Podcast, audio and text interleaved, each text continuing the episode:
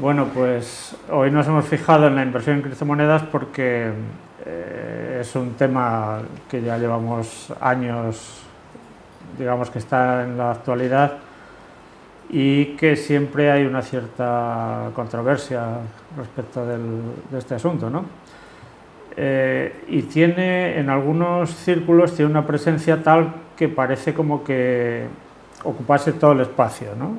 Sin embargo, los datos nos pueden ayudar a situarlo en su verdadera dimensión y también entender un poco de cómo funciona en el mercado, no cómo funciona solo en la tecnología, que eso es, otra historia mm. de la que se ha hablado mucho, pero cómo funciona en el mercado, que es al final lo que va a, importar. Porque la tecnología, si no se inserta en el mercado, si no hay adopción, no, no hacemos nada.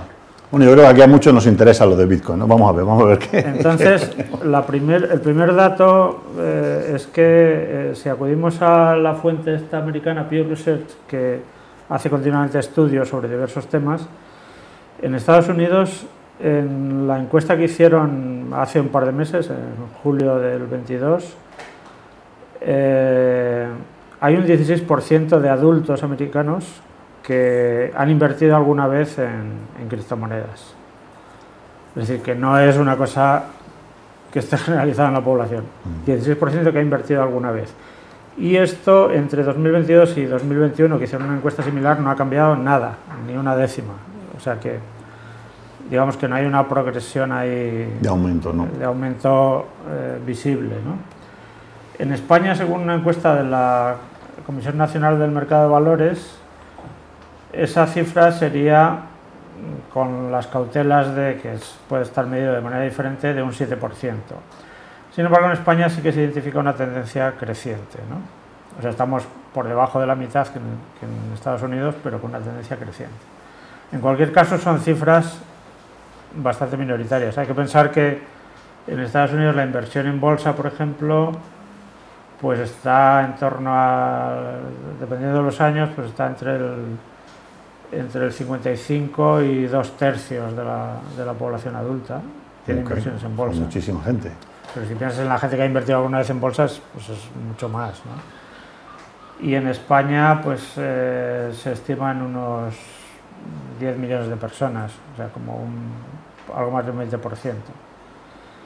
Entonces, las criptomonedas mm, están lejos de alcanzar ese, ese nivel y están, bueno, eh, lógicamente, eh, eso tiene mucho que ver con que están muy asociadas, si toda inversión está asociada a la incertidumbre, eh, y hasta hace poco tiempo pensábamos que la bolsa era la mayor, o sea, digamos la mayor incertidumbre y no, hay estaba asociada a la mayor incertidumbre posible, pues las criptomonedas han venido a, a ocupar ese lugar de máxima incertidumbre. ¿no?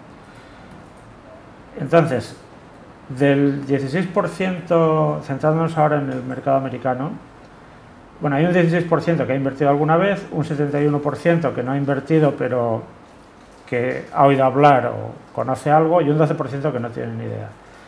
Pero centrándonos en los inversores, un 15% de esos inversores eh, ha encontrado un rendimiento superior al esperado, o sea que han ganado más de lo que esperaban, un 31% más o menos lo que esperaba y un 46% menos de lo que esperaba. Queda un residuo del 8% que no sabe muy bien qué decir al respecto. ¿no? Eh, digamos que hay empate en cuanto a las expectativas. Mm. Igual o mejor un 46% y peor un 46%. Esto no indica exactamente si han ganado mucho o poco, sino es eh, simplemente el contraste de expectativas. Eh, en España los datos que tenemos no son equivalentes, pero eh, tenemos un 76% que dice saber qué son las criptomonedas, aunque el conocimiento más específico es exiguo, muy, muy minoritario, del 2%, una cosa así. Y el 83% de los adultos nunca ha invertido y dice que jamás lo hará. O sea que el rechazo es importante. Es importante. Estamos en un 7, pero vamos, que el recorrido tampoco es ilimitado, aunque todo esto cambiará con el tiempo, evidentemente. ¿no? Eh, ¿Qué razones tienen los estadounidenses para invertir en criptomonedas? Pues eh, como razón principal o secundaria, la principal es que es una manera, es otro camino para, invertir, es una opción más de inversión.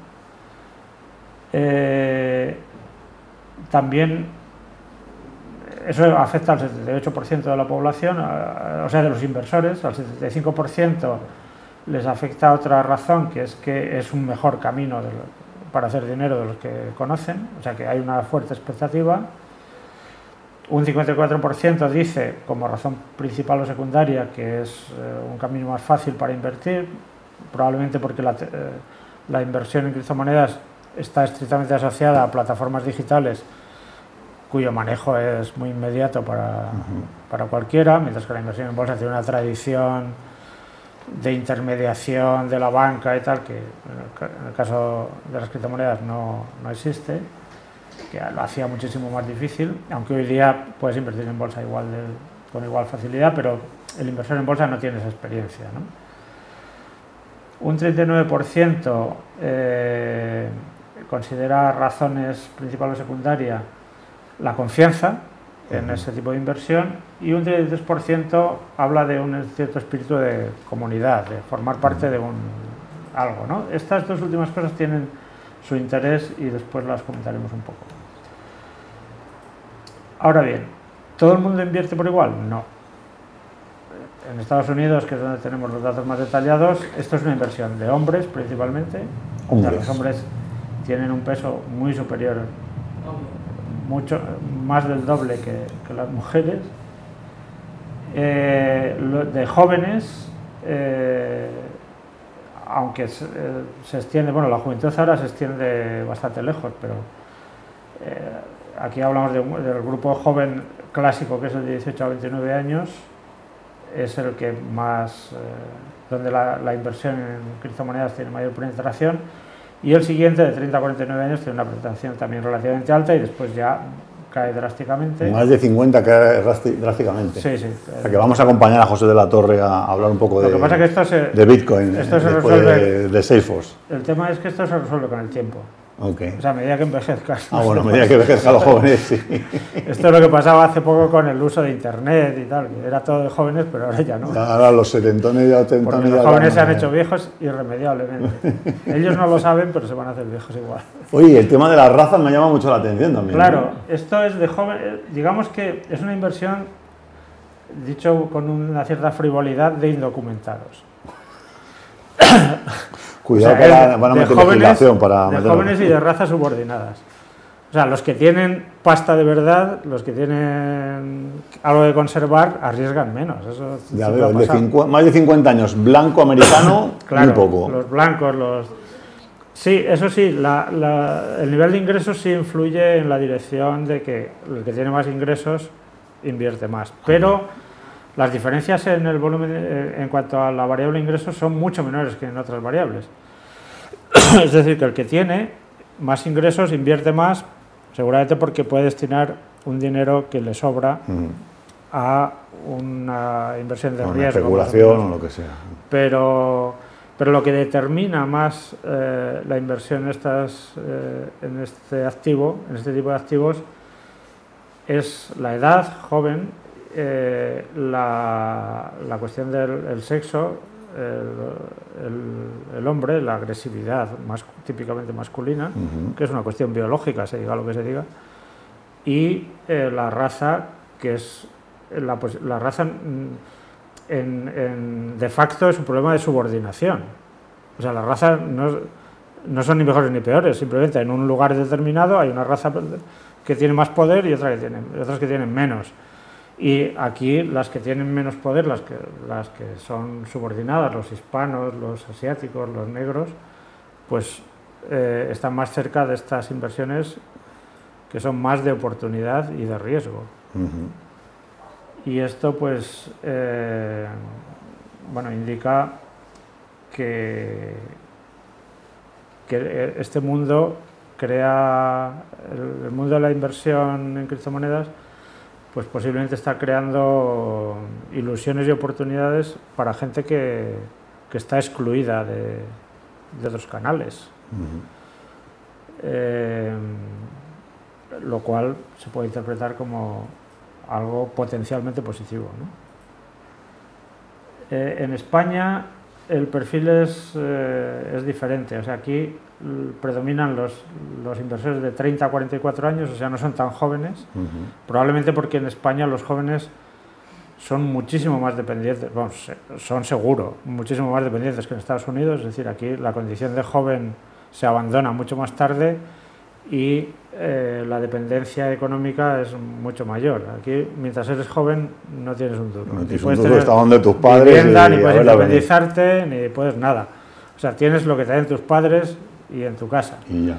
Porque ese es el pacto intergeneracional que se ha construido en España, que es los mayores conservan puestos fijos a, condición de que los jóvenes no, puedan acceder a ellos.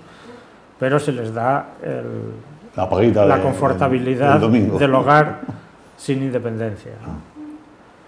Esto es, eh, es, un hecho constatado, no solo en España, eh, un poco en toda Europa, pero en España más. Acentuadamente, sí. Y eh, eso sí, gente ilustrada, universitarios y con ingresos superiores a, a 3.000 euros al mes. Esto es lo... Entonces, yo de aquí me gustaría subrayar para terminar la cuestión esta de, de las razones para invertir. Como vemos en, Estados Unidos, esto no, tenemos datos equivalentes en España, las razones que predominan son de tipo económico. O sea, atienden a la naturaleza específica de lo que es una inversión. O sea, que pongo un dinero nueva manera, quiero más margen. Quiero obtener un, retorno. Mm. Entonces es un problema de accesibilidad, me resulta fácil o difícil invertir y eh, qué espero de ahí, o si es una alternativa de inversión real. Eh, la idea que se transmite a menudo en este mundo es que hay una especie de religión alrededor de esto. O sea que, que formamos parte de una especie de comunidad universal, que no es nada universal como vemos porque es minoritaria, pero bueno, una especie de comunidad de creyentes y que entonces eh, la pertenencia a esa comunidad es lo que determina el comportamiento. Pues eso es muy minoritario. O sea, la gente mayoritariamente cuando invierte, invierte por razones que tienen que ver con la naturaleza de la inversión, que es ganar dinero. Y esto, ¿qué es lo que pasa en Estados Unidos a la luz de esta encuesta? Pues a mí me parece básicamente positivo, porque lo de las religiones históricamente ha funcionado mal.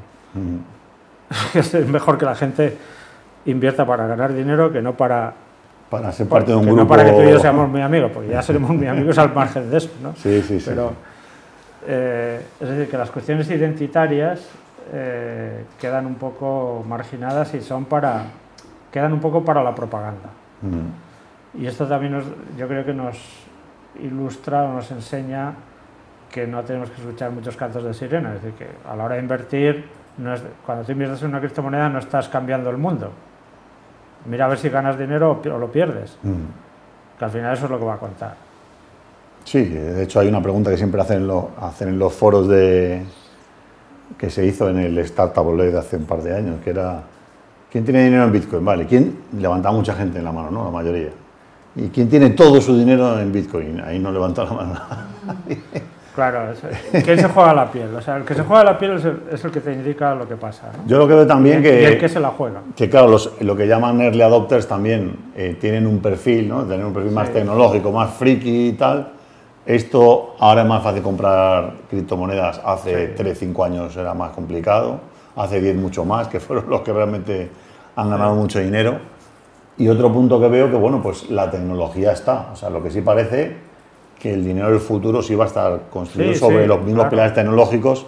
Entonces, eh, toda la gente mayor, pues al igual que han tenido que comerse el que vas a un banco ya no te atienden, que tienes que hacerte todo en el cajero automático, todo con self-service o aprender cómo funciona la web, o el uso de la tarjeta eh, de crédito y débito casi obligatorio, si no, no te puedes mover en este mundo, cuando salgan las CDBC, ¿no? las criptomonedas respaldadas por, por países, que yo creo que van a salir, pues al final va a ser una cosa de como la sopa. Sí, todo indica que esto se va, se va, a implantar. Eh, como un sistema general, o sea, que, sí que hay un cambio sustantivo, pero que, no conviene tomárselo, yo creo, como una, mm. como una cuestión mística. Ah, sino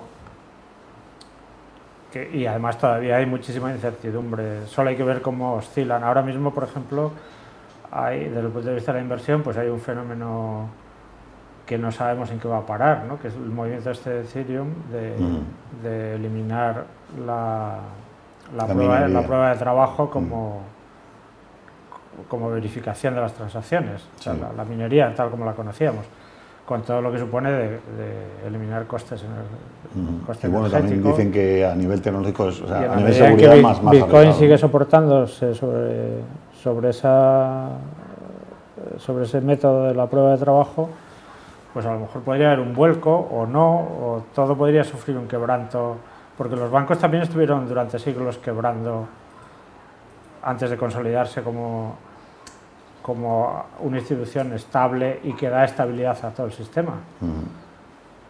Eh, con esto no sabemos, no sabemos, lo que va a pasar. ¿no? sí, hemos visto, incluso este año hemos visto una criptomoneda, la criptomoneda Luna esta, que una criptomoneda con muchísima expectativa tal, y de pronto un día... Sí, que crear expectativas es fácil, pero cumplirlas es muy difícil. Es otra cosa. Las expectativas se cumplen rara vez.